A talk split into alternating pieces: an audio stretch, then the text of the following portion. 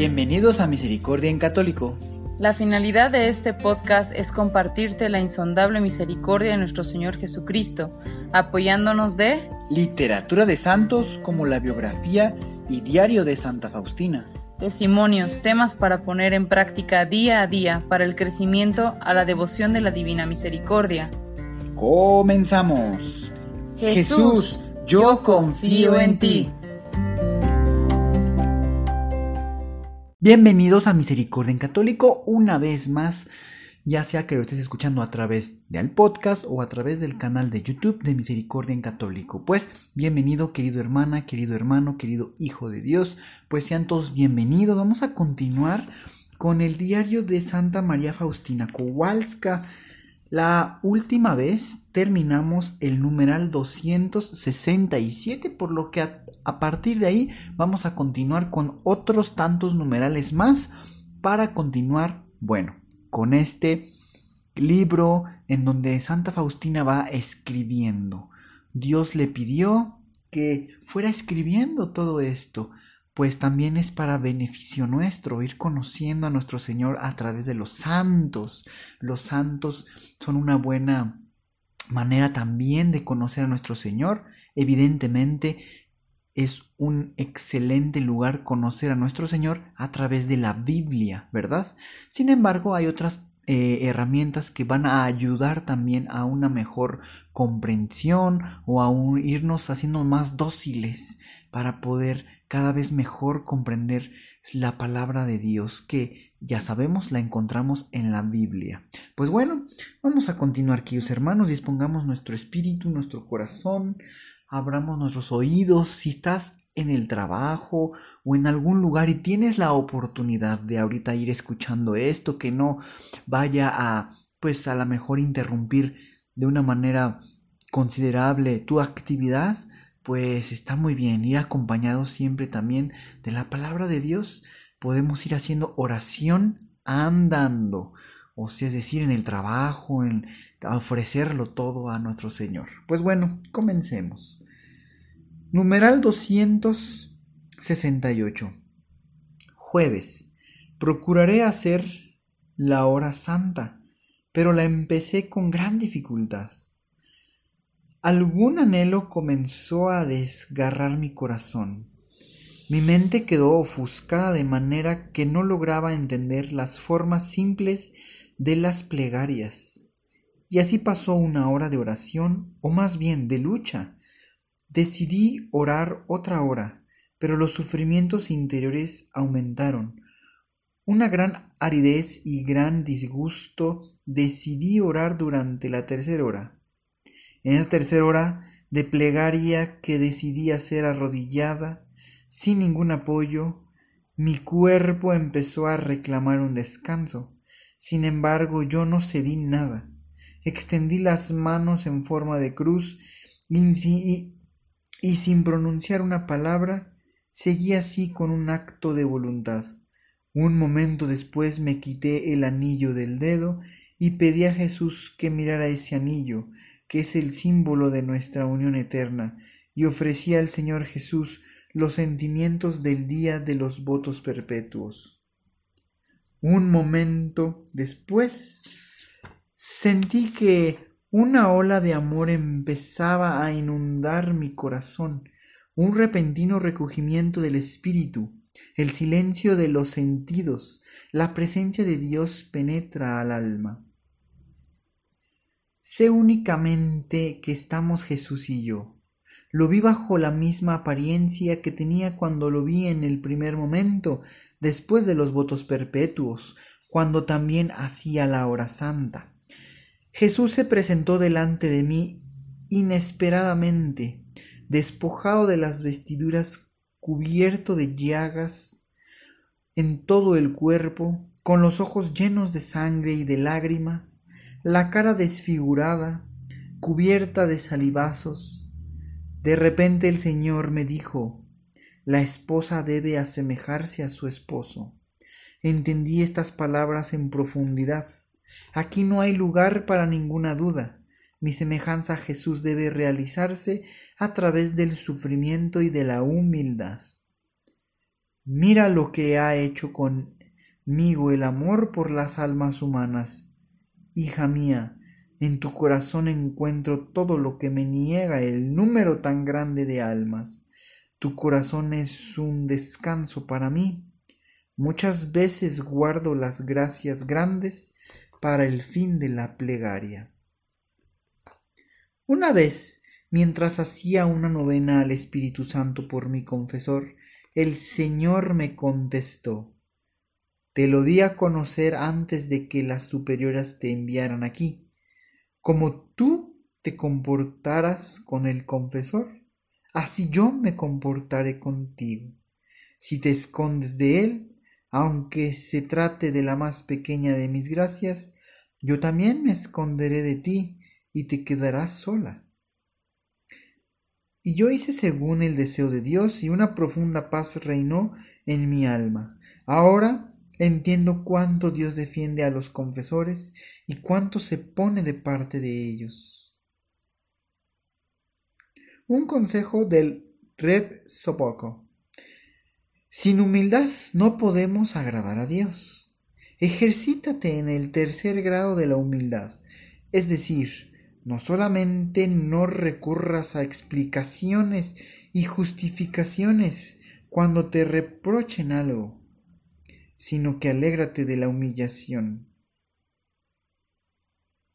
Si las cosas de las que me hablas proceden verdaderamente de Dios, entonces prepara tu alma a grandes sufrimientos. Encontrarás desaprobaciones y persecuciones. Te van a mirar como a una histérica, una extravagante, pero Dios no escatimará su gracia. Las verdaderas obras de Dios siempre enfrentan dificultades y se caracterizan por el sufrimiento. Si Dios quiere realizar algo, tarde o temprano lo realizará, lo realizará a pesar de las dificultades, y tú, mientras tanto, ármate de gran paciencia. Cuando el Reb Sopok fue a la Tierra Santa, confesaba a la comunidad el padre jesuita, Dabrowski. Durante una confesión me preguntó si estaba consciente de la vida superior que había en mi alma y que era de un grado sumamente alto. Contesté que estaba consciente de ello y de lo que sucedía en mi interior. A esto el padre me contestó No le está permitido, hermana, destruirlo en su alma, ni puede modificar nada por sí misma. No en todas las almas es evidente esta gran felicidad de la vida superior. En usted, hermana, es visible, porque es de una es de un grado altísimo. Tenga cuidado, hermana, de no malgastar esta grandísima gracia de Dios. Grande por su la frase interrumpida. Antes, sin embargo, este padre me había expuesto a muchas pruebas, y cuando le dije que el Señor quería de mí aquellas cosas, se burló de mí y me hizo venir a confesarme a las ocho de la noche. Y cuando fui a las ocho, el hermano estaba cerrando ya la iglesia, y cuando le dije que informara al padre que yo había venido, y que había sido el padre que me había dicho venir a esa hora, el buen frailecito fue y advirtió al padre. El padre le ordenó decirme que a esa hora los padres no confiesan. Y volví a casa con nada, y no me confesé más con él, pero hice por él una hora de adoración y ciertas mortificaciones para impetrarle la luz que Dios de Dios para que pudiera entender las almas, pues cuando el rey salía y él lo sustituía, me vi obligada a confesarme con él. Sin embargo, si bien antes no quería reconocerlas, ahora me obligaba a una gran fidelidad a estas inspiraciones interiores. A veces Dios permite que sucedan estas cosas, pero sea adorado en todo pero es necesaria, sin embargo, una gran gracia para no vacilar. Ejercicios espirituales anuales. Oh Jesús mío, se acerca nuevamente el momento en que me quedaré contigo a solas. Oh Jesús, te ruego con todo mi corazón, permíteme conocer lo que no te agrada de mí y al mismo tiempo dame a conocer lo que tengo que hacer para agradarte más. No me niegues esta gracia y quédate conmigo.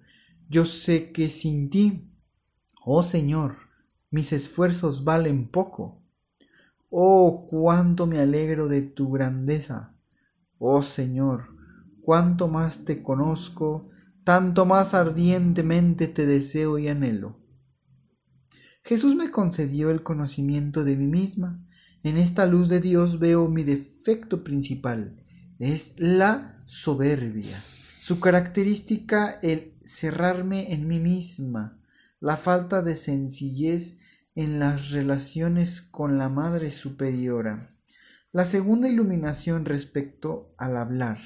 A veces hablo demasiado para un asunto que podría ser solucionado con dos o tres palabras. Yo empleo demasiado tiempo. Mientras tanto Jesús desea que ese tiempo yo lo emplee para pequeñas plegarias con indulgencias por las almas del purgatorio, y me dice el Señor que cada palabra será pesada el día del juicio. La tercera iluminación respecto a nuestra regla. Evito poco las ocasiones que llevan a infligir la regla y especialmente en lo que concierne al silencio. Me comportaré como si la regla hubiera sido escrita solamente para mí y no es asunto mío ver cómo se comportan los demás, con tal que yo me comporte como Dios desea. Propósito, cualquier cosa que Jesús desee de mí y que se refiera a cosas exteriores, ir enseguida a decirlo a las superioras. En el trato con la superiora procuraré ser abierta y sincera como niño. Pues bien, queridos hermanos, el día de hoy terminamos el numeral 274. Vaya que creo que hay una gran, el día de hoy para mí, yo veo pues una gran revelación que seguramente primero Dios estaré implementando yo en, en mi día a día. Alguna vez cuando yo leí este diario, sí recuerdo haberlo empezado a practicar, pero vaya que me costó mucho trabajo. ¿A qué me quiero referir? A esa parte en donde dice, hay momentos en donde con dos o tres palabras es suficiente, pero muchas veces yo empleo mucho más tiempo del necesario. Entonces yo creo que si Dios, con la gracia que Dios me dé, la iluminación, eso estaré haciendo. Estaré con aquellos momentos que no requieran más. No, no usar el tiempo en eso y más bien hacer eso que Dios, que Jesús le indicó a Santa Faustina, que ese tiempo mejor lo use en algunas plegarias para las benditas ánimas del purgatorio. Ya lo había yo alguna vez empezado a practicar, pero como les digo, a veces el mundo me ha consumido y se me olvidan algunas cosas. Son varias herramientas que nos ayudan para salir adelante que luego pierdo de vista algunas. Yo espero que también pueda servirles a ustedes. No sé si les pasa igual que a mí o igual que a Santa Faustina, que a veces hay cosas que no es necesario darle tanto más giro. Y mejor ese tiempo utilizarlo para plegarias, ¿verdad? Pues bueno, también por otro lado, veo que Santa Faustina nos revela que, en pocas palabras, una persona se burló de ella. Y en lugar de a lo mejor tener como un rencor o algo de eso, pues tal vez lo sintió, ¿verdad? Tal vez pudo tener la tentación de sentir eso, pero decidió darle la vuelta y que fuera para gloria de Dios. Y así dedicó una hora, pues, pues en oración para esta persona, para que pudiera la luz de nuestro Señor penetrar en aquella persona. Y bueno, vemos los cambios. Tal y como dice Santa Faustina, hay muchas de estas cosas que Dios las permite. Y es que tal vez a través de nosotros eh, Dios está esperando esa plegaria para actuar también en aquella alma. Entonces, en el día al día, cuando tal vez encontremos esas burlas, esas cosas, darnos cuenta que Dios está, pues no es que nos necesite, pero nos está dando la oportunidad a nosotros de ser misericordiosos con el prójimo, haciendo oración por aquella persona. Sobre todo que la luz del Espíritu Santo descienda y de una manera pueda ver las cosas como Dios quiere que las veamos, con los ojos de Dios y no con los ojos del mundo. Pues bueno, que para mí excelente aprendizaje el día de hoy. Yo espero que también para ustedes y lo puedan poner pues en práctica, ¿verdad? Pues gracias por estar estos momentos con escuchando este audio y como siempre les invito a compartir todos estos audios para cada vez más poder estar recuerden que estamos aquí en la vida ya construyendo el reino del Dios. El reino de Dios se construye aquí en la tierra. Tenemos la oportunidad de, de, construirlo. Así que compartamos, evangelicemos y al mismo tiempo misericordiemos a los demás como, como Dios nos misericordia a nosotros. Pues bien, como siempre, queridos hermanos, que Dios los bendiga. Hasta pronto. Si es la primera vez que escuchas nuestro podcast, te invitamos a que escuches el numeral 0,1,1, que habla sobre las temáticas que se desarrollan en este podcast y el lenguaje que hemos propuesto para identificar cada una de ellas, y así sea más fácil para ti escuchar las que más te agraden. Te dejamos el link del audio y la lista de las temáticas en la descripción que este audio tiene.